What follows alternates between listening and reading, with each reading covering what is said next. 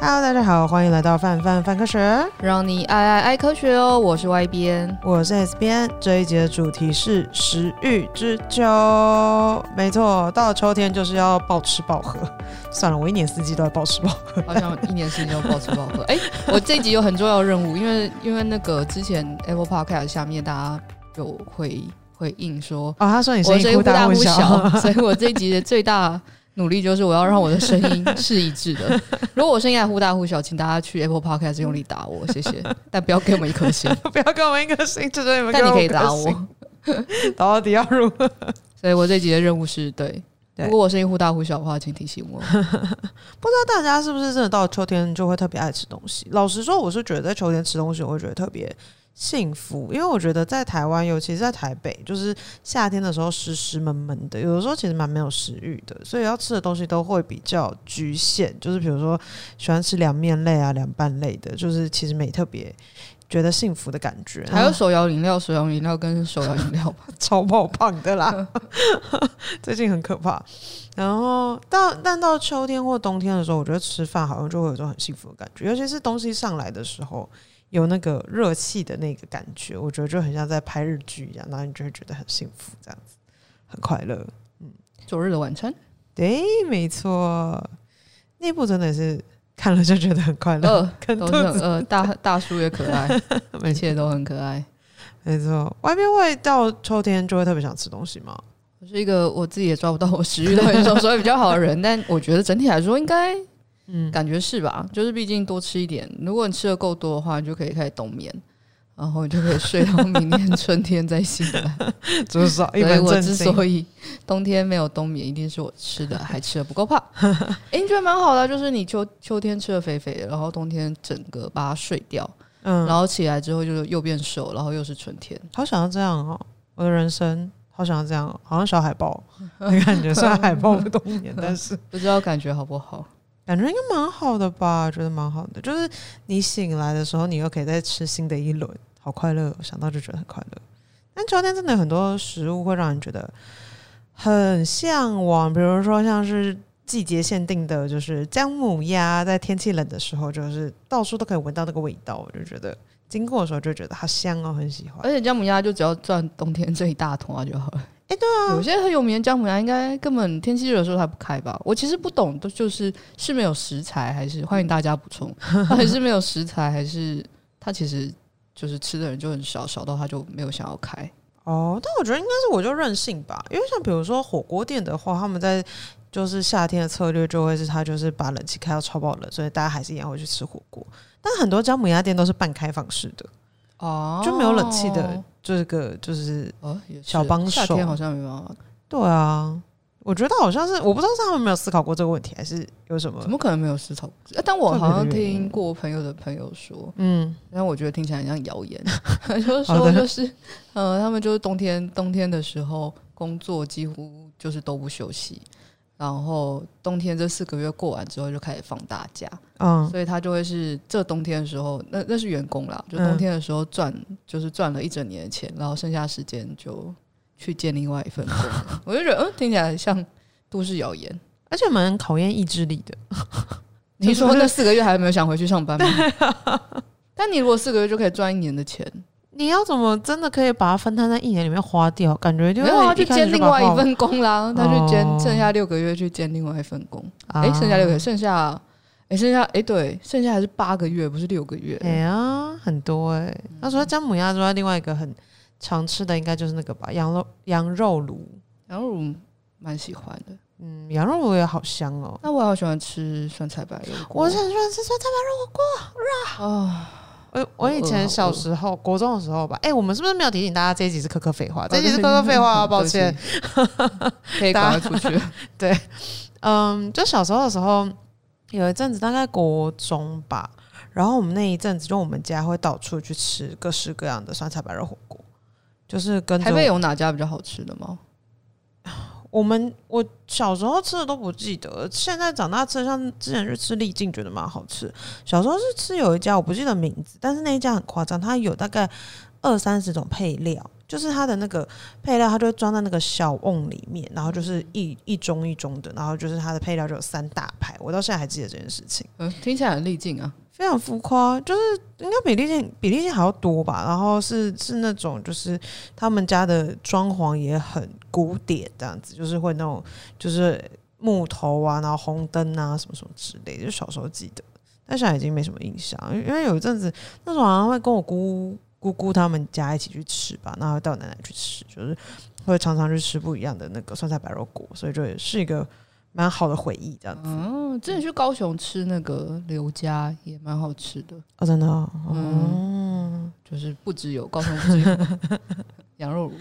酸菜羊肉也很好吃。没错。那刚刚回到我们的大主题，就会是，哎、其中一个在讲姜母鸭。我其实，在看我们家文章之前，老实说，我没有想过这个问题，就是很重要的一个问题，就是姜母鸭到底是姜加母鸭呢，还是姜母加 鸭呢？贾母加鸭 啦，我也想说，哎、等等，所以原来大家会有困惑，是不是？我我觉得好像是他没有点出来之前，我没有特别想过这个问题，哦，就是我是自动把它带入姜就加母姜鸭。鸭。哦，对，就是，然后我的确那个时候还想说，为什么不能是公鸭，为什么一定要是母鸭？但又觉得好像蛮合理的，因为肚子里顺便复刻 蛋，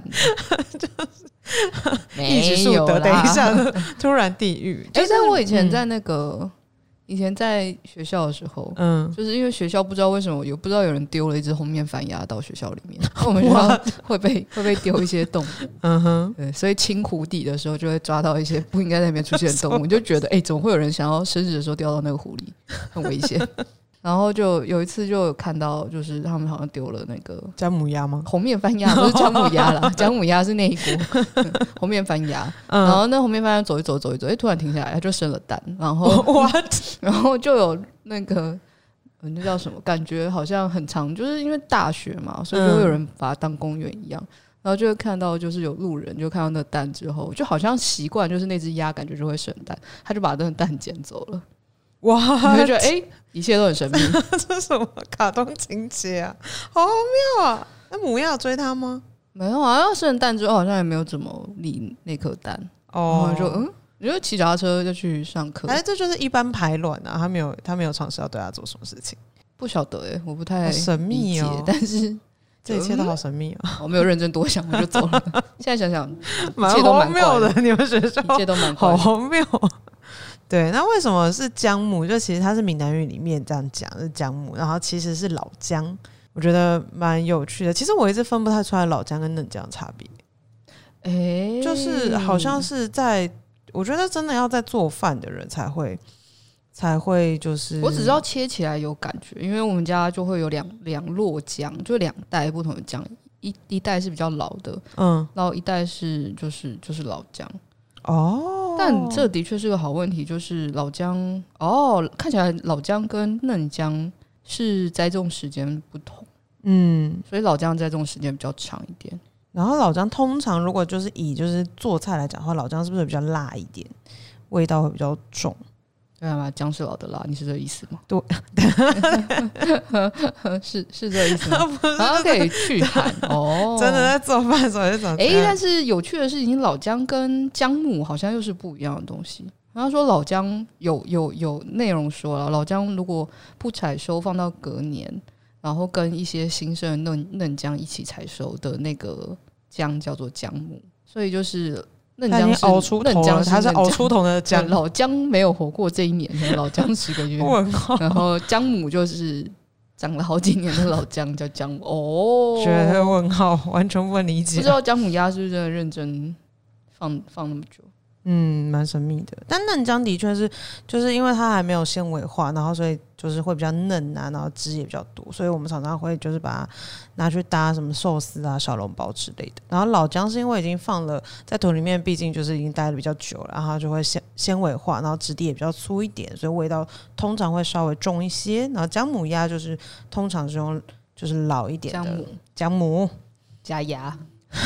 对，是姜至于是母至于加是鸭公鸭还是母鸭，你可能要锅子捞一捞才 会知这么道。知道。他好像有说，文章是有说，就是其实是要用红面红面翻鸭的公鸭，但我我不知道我们在吃的时候会 care 到会吃出来是公鸭还是母鸭吗哦我？不知道，我觉得其实鸭，因为姜母鸭里面的鸭肉通常都要啃骨头，可是我对不啊喜欢啃骨头，所以我从我其实不太介意我好像也是通常是在吃掉。等一嗯下，我们是不是 吃旁边的料。跟我们要哦，被好老想饕吃打小笼啦包，小笼汤包哦。 助手啊？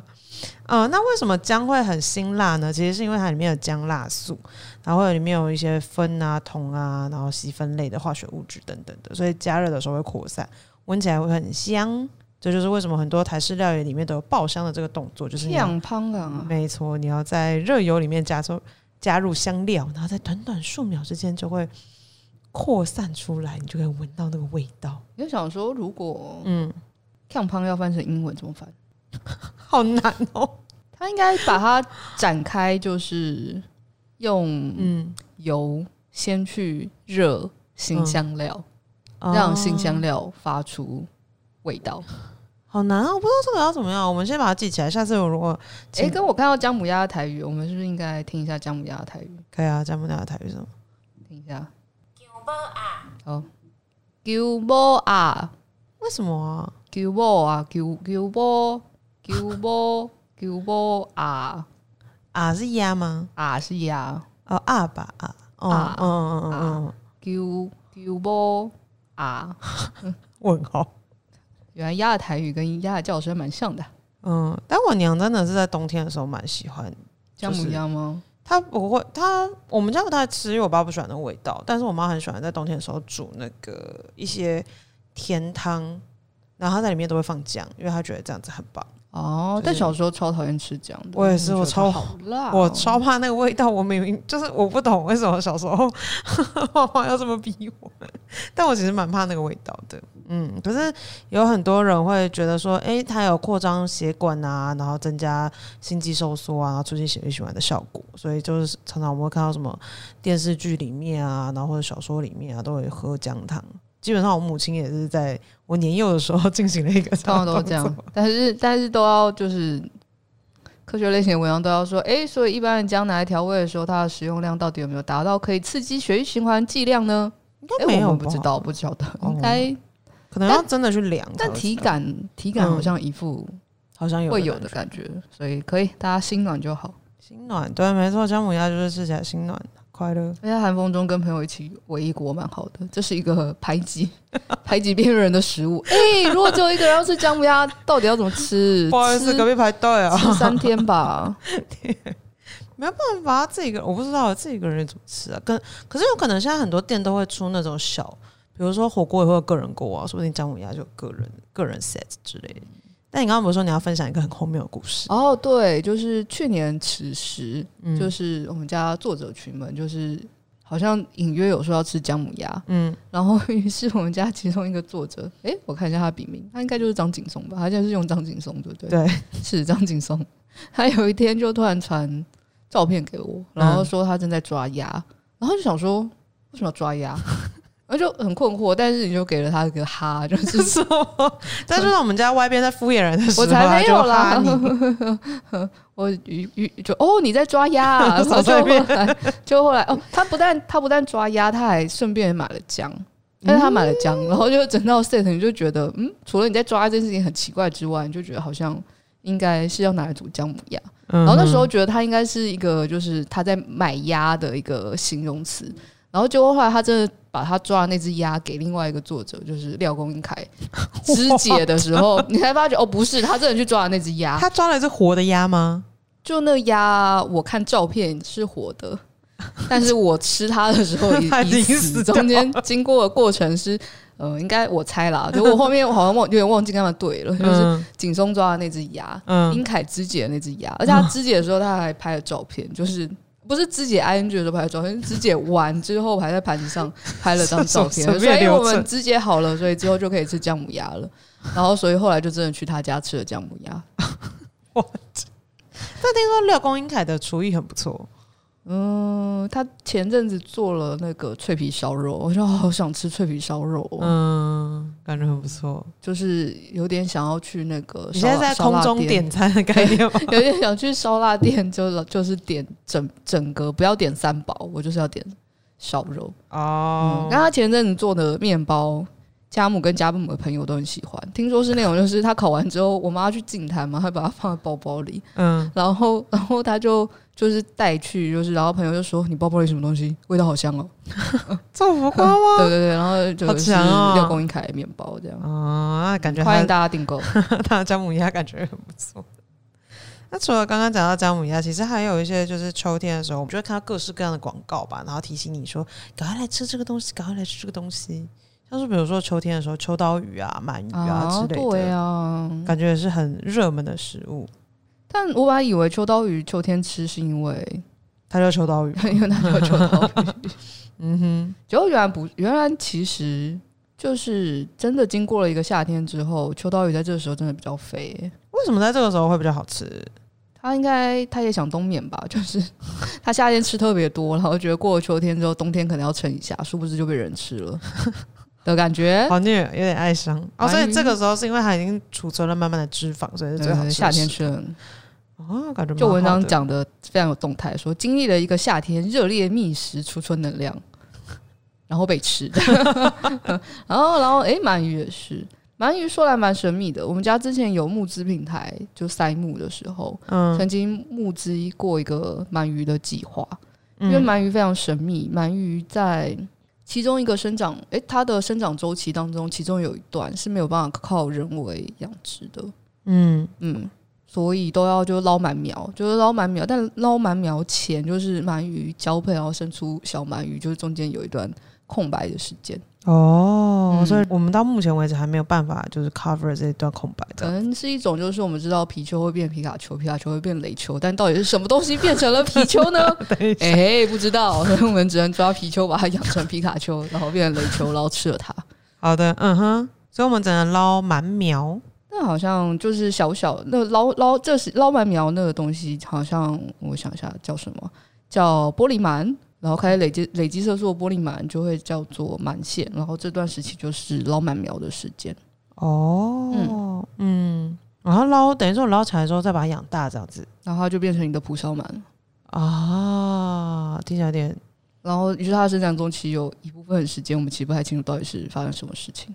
蛮神秘的耶。但是常常会有人就是在呼吁说不要再吃鳗鱼是的，因为它越变越小了，毕竟我们还没有办法真的全养殖啦。哦，就如果是嗯真的是可以全养殖的话，就是相对而言对渔获的那个压力就不会这么大。但如果现在都得你说用像牡蛎吗？是没错，但如果都得用抓的话，真的是要注重这个鱼类资源。但对于日本来讲，对啊感觉鳗鱼是一个非常重要的产业链。 对啊嗯，鳗、饭看起来蛮好吃。我每次想到鳗鱼饭，都还是想到柯南里面那个元嗯太太，太因为哦，他真的好喜欢吃鳗鱼饭哦。然后我们小时候就是那个国小的时候，有的时候会有鳗鱼饭，然后那鳗鱼就这样一片嘛，啊，国小居然有鳗鱼饭，对啊，就一小片。但是那种我不知道，就是大概是因为那个时候吃的鳗鱼不好吃，所以导致我长大之后就非常不喜欢吃鳗鱼。哦，就是我到现在都不太吃鳗鱼，就是纯粹是因为小时候吃过很难吃的鳗鱼饭，然后于是乎你就一直记得那个很难吃的味道，合理，合理就是就是偶尔去那种日本料理店，你都不会完全不会想要就是点鳗鱼，但上次有朋友带我去，就是台湾真的蛮好吃的鳗鱼饭的店，嗯，就哦，它吃起来真的蛮好吃的，但是的确我因为我不喜欢鱼里面很多不能挑的细刺，我是吃如果要我吃鱼，我一定要把刺全部都挑完才会吃鱼的类型，哦所以对我来说，鳗鱼就会有点痛苦，因为挑不完。哦对，因为真的很多很多小小小小小小的字。但像是比如说，大家在选择吃鱼类的时候，我觉得有一个蛮好的那个，有一个台湾海鲜选择指南，它不只是鱼类，它连就是贝类啊等等，就是各式各样的海鲜，它都会告诉你说这个到底是比较适合吃还是比较不适合吃。因为有很多鱼类就是其实数量已经蛮稀少的，那我们其实住在四面环海的国家吃海鲜是很正常的事情，对。但是在选择上面的时候，有的时候我们可以去看这样的指南，然后去看你就是接下来要吃什么样子的鱼货会比较好一些。然呃后让我们永续都有海鲜可以吃。对，没错，我觉得这个态度其实蛮重要的，因为我曾经有一段时间以为，就是那时候会觉得说，诶，那如果大家都一直在说就是鱼很少，鱼很少，如果哪一天海里面没有鱼的话该怎么办？那是不是从现在开始我们就要就是都不吃鱼？然后，但后来就是看到了，像比如说这些就在推广这些就是选择指南，才会觉得知道说，其实因为你是靠海为生嘛，然后这个是一个非常非常重要的资源，然后其实很多人也都是依赖它生存的。你说就是一下子我就说我全部就是全世界人都不要吃鱼，或者我都不要吃肉什么的，这种事情太难了。对，那就是等于是我们要在就是事前的时候做一些功课，然后做比较好的选择，那我们就可以与海共生，然后就可以就是拥有就是永续的发展，有点像是我觉得很像是原住民的、原住民在就是有一些就是原住民族在面对渔获的时候的概念，像小时候的时候学那个什么，在学达悟族的时候，就他们在捕捉飞鱼的时候会用的方式，我觉得就还蛮值得学习的。对，就是我捞多少，我挑着我挑对着，我挑，然后我就是捞多少吃多少，然后有剩的我就把它好好的保存，类似这样，然后尊重这个所有的鱼类资源，觉得是蛮重要的一件事情然后，诶，台博馆每年都有办那个啊。永续年夜饭吗永？续年夜饭，嗯，然后跟那个近期就是中研研院溯源文化中心有收集，就是深多中心，然后海洋科技馆跟海参馆的资料，做了一个台湾海鲜选择指南。嗯嗯，就大家可以参考之，然后它就会有一些原则，比如说，哎、你尽量吃常见种啊。然后挑银白色的植物啊，挑洄游种啊，然后不要买远道而来的海鲜啊，因为这样很耗能。然后也不要买长寿的大型掠食鱼，这主要是考量那个就是生物放大作用。嗯，嗯，然后尽量吃养殖鱼，不要吃海鲜捞捕鱼，没错。大概像是这样子的原则。现在一边看他们家的首页，然后看到有一些就是就觉得嗯，好想吃哦，饿 比如饿，说套球之类的，就觉得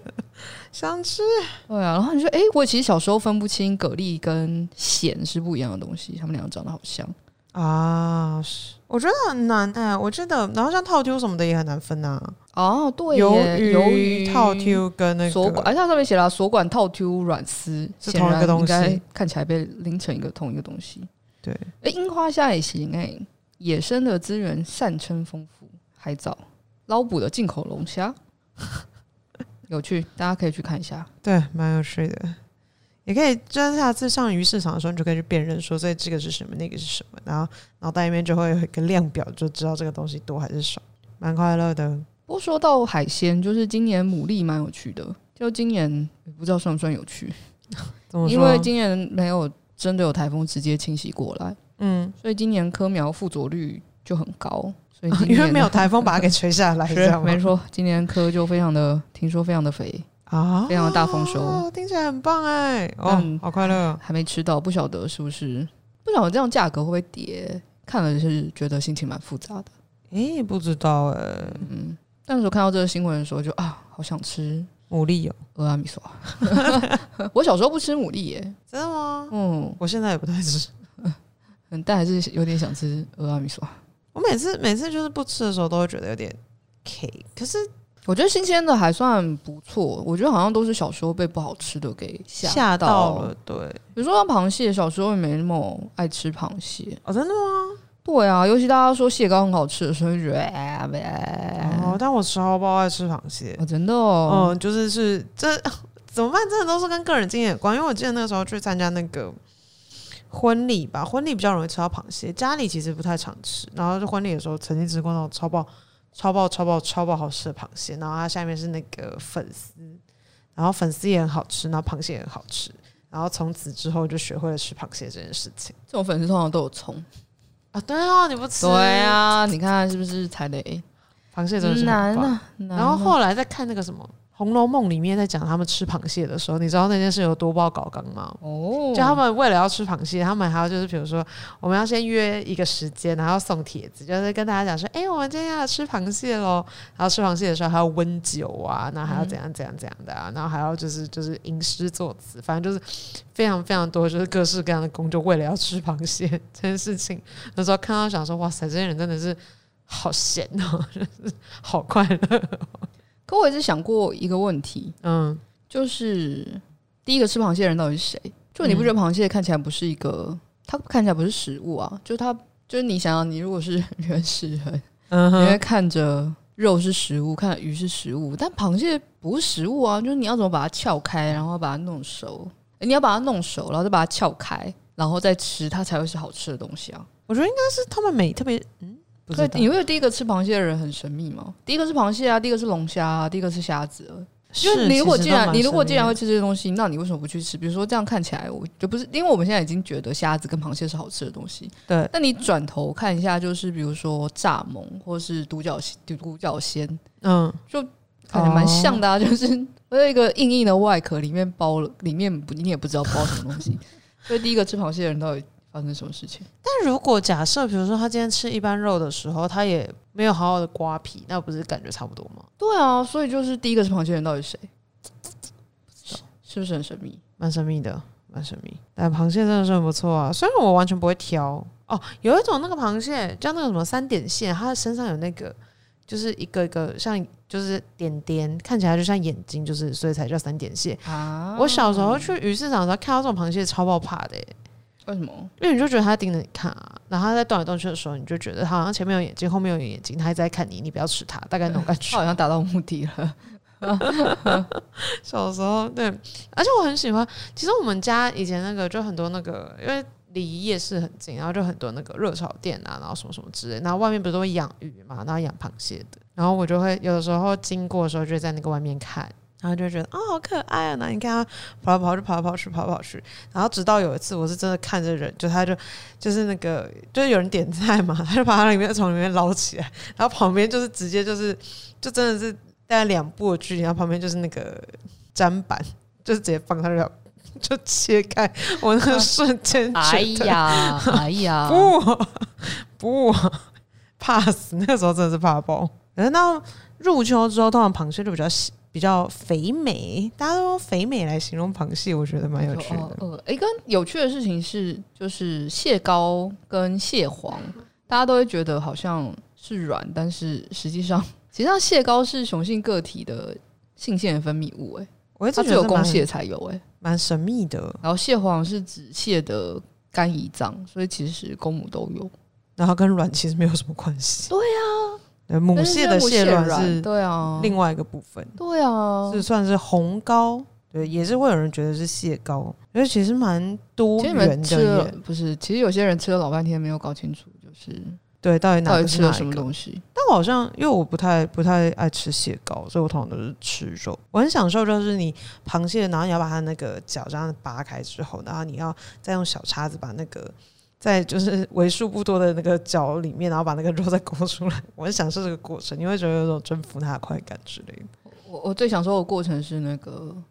后后面大家吃完，然嗯，后那个熬被留下来之后，那你再把拿螃来蟹拎回去拿吗没？有拿来玩呢、哦，拿来它不是会夹吗？你啊，对就对拉对那对个时对，候它哎就那会个蛮有夹。趣的。呃，你拉它白白，它就会夹，然后就拿嗯到去。不不不不 不，我靠，最享受的部分。蛮有趣的，蛮有趣的。再还有一个冬天会出现的食物是栗子，但其实我有一种一年四季都吃得到的感觉。一年感觉一年四季都吃得到，台湾还蛮常看到糖炒栗子的，就路边常常会看到那个阿姨或者是北北在就是对啊，弄糖炒栗子，每次闻到那个味道都觉得很喜欢，他们是故意的吧？因为就很多黑糖啊，你走过去的时候就香香哦、的。很香，但然后他们那个又会一直有那个哦对烟冒出来，啊，然后那个呃冬烟天里的面时候都特别泡开着心香气，就觉得对。但糖炒栗子好贵哦，糖炒栗子通常都一小把就好，就是都要上百块。哎而且它也是长大之后，你觉得长大之后有些东西就觉得好像变便宜了，比如说布丁就变便宜了，你就觉得哎，随便爱吃布丁，我等一下就可以去对面便利商店买布丁。没错，哎但但糖糖炒炒栗子没有，对啊，为什么？ 糖炒栗子就是它还是很如此之贵，对，好难哦。嗯，刚刚说，所以到底栗子是果实还是种子啊？诶，栗子是果实还是种子？没错，有趣的问题。嗯，我现在在想象我把栗子给剥开，里面有东西，感觉是诶，等一下，种子吧？种子吗？我猜种子。答案是它既是果实又是种子。什么？这什么陷阱 题？ 等一下，没错，这是陷阱题， 什么叫做又是果实又是种子？就是它包在外面的那个深褐色比较硬的那个壳是果皮，嗯哼，嗯，所以我们所以吃它的其实是是果实，就那那部分是果实，但你剥开那个果皮之后，里面就是有一层就是很苦的那个皮，嗯，就是记得糖炒栗子就是有，如果你没有剥干净，会有那个另外那个苦苦的皮，对，涩涩的、那个是那个是种子的皮。所以就是你把果皮剥剥开，里面是果实；但你把种皮剥开，里面是种子，所以它既是果实又是种子。 what？出乎意料的一下。没错，没错。诶、好所以我们吃的地方其实不是果肉，是栗子的，就是你知道有什么双子叶植物、单子叶植物，所以嘿其实是栗子的子叶，还有它的胚轴的地方。 好有趣哦！诶、第一次知道这件事情哎、暴露了我其实没有看我们之前文章， 没事，啊你就可以下次买糖炒栗子的时候说，哎哎哎，你知道这是它的子叶 吗？你知道它是果实还是种子吗？无用的小知 识。哎、那我要补充一个刚刚跟请螃说蟹有关的小知识，好，请说。就是大家常常会在讨论那个什么蟹肉棒到底是螃蟹哪个部位，哦，对，不是任何部 位，它基本上是个鱼浆制品，哦没错， 它就是对一般的鱼浆制品。在我知道它是鱼再加浆制品淀之后，我就不吃了。粉啊，真的假的？对啊，哦，哎哎，小时候骗我还行，长大长大了就知道它是鱼浆制品了，就不吃了。还有什么秋天？除了这些东西之外，还有什么秋天我想吃的东西啊还？有葡萄吧，中心的葡萄超爆好吃的，是我吃过，虽然我毕生就是也没也没长多大， 但是真的是那一瞬间吃，觉得哇塞，这是全世界最好吃的葡萄那种感觉。是吃葡萄季节吗？我以秋为天葡不是萄吃是葡夏萄季天节呢、吗？我忘记了，反正就是有时候会有葡萄，还是麝香葡萄啊。哦，但无论如何，我想说的是，嗯，中心的葡萄很好吃。柚子啦，柚子，柚子真的很棒。诶，跟什么时候吃水蜜桃啊？冬天啊、水蜜桃夏夏天吧，哦，诶是那吗什么时候吃南瓜、啊？诶，银杏，这个时候啊，银杏 嘞，银杏嘞，银杏可以吃吗？银杏可以吃，不要吃太多就好了啦。晚安，我我没有声音变吃小了，我没有，不要吃太多就好啦。 我没有吃过银杏哎，呃，真的吗？哦我甚至没有看过什么银杏树。我听说银杏树的味道很臭，但我其实没有印象。嗯台湾有些海拔比较高的地方有银杏、真欸，的吗？好想要看银杏哦银。杏很美耶、那之前之前那个之前你在嗯是因玩为白 起吗？ 哇，之前在玩手游的时候，他想说，等一下这是我们定情的植物，我居然没有办法。你一定看过啦，银银可能杏在那个时台候没有湾不概念算，吧而且如果你有去过日本，就是银杏在日本还蛮普遍的，只是有可能它哦，可能我去的时候它也是绿长色得不是对看对不出对来，但是基本上叶子就是那个形状。啊。比如说你有去过东大，大概应该就看过。东大哦，然后之前去北京的时候，也蛮容易在路上看到银杏的。哦嗯，，但是台湾相对来说比较热一点，所以就比比较少。见一些，哎呀，我觉得蛮喜欢的。也有人吃说秋天吃菌菇啦，是不是因为松露啊？是因为松露的采收期哦吧？啊，蛮蛮有趣的，你是喜欢松露的味道的吗？松露的味道。 平平民如我，很想吃到松露。好那难松露，不然我们讨论松好露难油抵好了。 大家知好道难就是抵松露犯跟松露油是不一样的东西吗？不知道啊，为什么我们两个是不一样的东西呢？ 因为松露很贵啊，大家不是啦。为什么他们两个分别是什么东西？ 那一个只是调味料吧？松露油是调味料，对啊，然后松是露像松松露，是像松露有松露味道的调味料吧？哦平民如我，我觉得我平常吃的东西都不是松露，我因这为我辈前几天子去吃某日式定食嗯连哼锁集团， 它就有一个什么什么骰子，哎、松露骰子牛。冻饭，你就会嗯想说，嗯，这松露应该是松露油吧？嗯，嗯，之前那个哦啊麦当劳啊，啊，那个那肯定不是，我也不知道哎、应该不是松露吧？松露不是很贵吗？那啊松露油就是拿那个拿松露去浸橄榄油的样子。什么？这也太过水了吧？这整件事 情都 你太人过能水让你了吃到吧？它的味道就很棒了，好 不好？隔壁棚那个呃美食关键词的嗯主持人类似，他嗯，之前有写过就是松露油到底是好是坏的文章。那那时候看到介绍觉得蛮有趣的，因为有些人会给松露油负面的评价，为什么为什么要给他负面评价？他因为松露油不是真正松露做的，所以它是橄榄油加就是二甲二甲二甲硫基甲烷合成而合成，然后因为二甲硫基甲烷是构成野生松露气味的其中一个很嗯有存在感的成分，嗯，嗯哼，对，哦所以嗯甚至它就就根本不用进松露，它根本就只需要在松露里面，呃，只需要在橄榄油里面加就是二甲二甲硫基甲烷，好难念， 二甲硫基甲烷之后就会有松露的味道了。嗯嗯，哦，所以等于是根本就不需要那个东西，他就还你是就有不那用个就是味道特别去买松露啊，松露那么贵， 哦，但对啊，对于我这种穷人来讲，我觉得有松露味道就行啦。跟我姐姐没有特别就是着迷于松露味道，所以嗯，蛮有趣的，蛮有趣的，蛮有趣的。小七之前也，哎小七对，小七之前也有那个什么松露炖饭啊，哦，是哦，会啊哦，怎么办？我觉得我脑袋里面好像完全忽略了这些东西，好像就没有什么特别的印象。哦我刚刚看到一个，就是那个秋天饮食指南，它有说这有很多其实大家在秋天也会吃的东西，比如说像是什么莲藕啦、木耳啦、梨啦，还有山药。我觉得山药蛮蛮好的，我还蛮喜欢山药的。但感觉我们好像很小很小的时候，嗯，好像没有大家那么常吃山药哦的感，觉。感觉这是我也好像是长大之后后，比对较常吃。啊，大家好像就会突然山药就变得蛮寻常的。对啊，不知道大家秋天的时候喜欢吃什么样的食物？我本来想要大家猜看，所以山药是茎还是根呢？哎、啊哈哈哈哈哈！莲南波南波莲，莲藕是根，莲藕是根。那我也猜山药是根。哎呀，山药是茎啊， 难啊 难！好，拜，请大家可以之后我们来出一集那个好了，食物二选一。感觉蛮好玩的，快问快答的。比如说，就是鲟跟螃蟹是同一种生物 吗？栗子是果实还是种子？哎、好难哦、姜母鸭是姜母鸭还是姜母 鸭？好哎、我们今天就可以先先有几集答案啦。哦，对，姜母鸭是姜母鸭还是姜母鸭？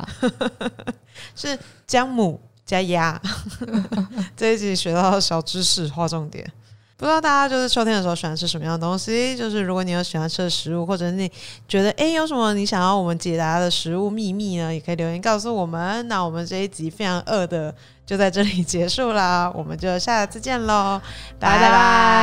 拜。以上就是本集科科废话的节目内容，欢迎订阅我们的 Podcast 频道。另外，如果你也喜欢和我们一起聊科学里的大小事，欢迎加入我们的抖内范科学支持好科学计划，